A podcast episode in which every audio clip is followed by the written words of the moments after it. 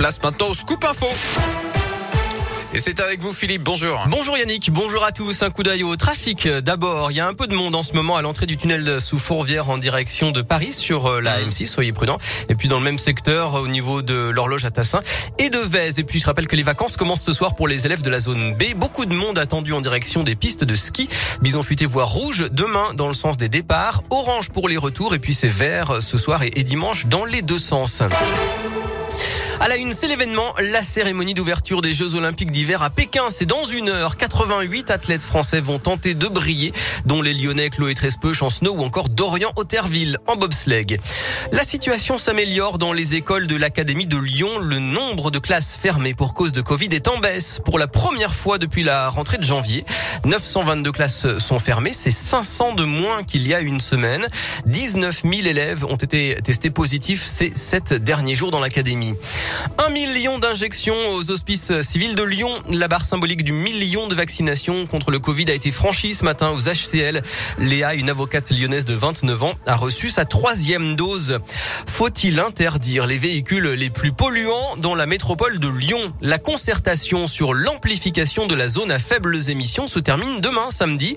Cette étape vise à interdire les véhicules classés critères 5 et non classés dès le 1er septembre dans le périmètre actuel de la ZFE. La pollution de l'air tuerait 2000 personnes par an dans l'agglomération selon la majorité écologiste au Grand Lyon. Cinquième journée du procès de Nordal Lelandais aux assises de l'Isère. Journée éprouvante avec la diffusion des images des agressions sexuelles sur ses deux petites cousines, 4 et 6 ans à l'époque. Le même été que la disparition de Maëlys en 2017. Le Landais est le parrain de l'une des victimes.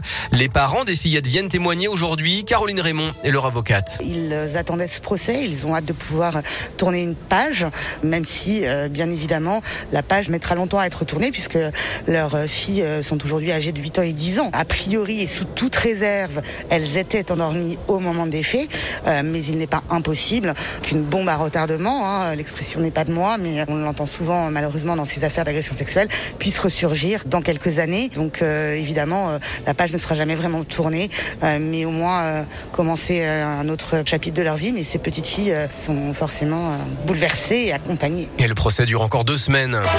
Du sport et du basket à nouveau avec l'Asvel qui joue sur le parquet de l'EFS Istanbul à 18h30 en Euroleague. Enfin, la mésaventure de Jeff Bezos, le patron d'Amazon, il a fait construire un yacht à 430 millions d'euros aux Pays-Bas. Problème, le 3 mâts est trop haut. Il ne passe pas sous le pont qui traverse le seul accès vers la mer. Bilan, il faut démonter ce pont historique de 1878. Les habitants ne sont pas très contents, mais la mairie promet de le reconstruire à l'identique et que l'opération sera remboursée par la société navale. Parfait.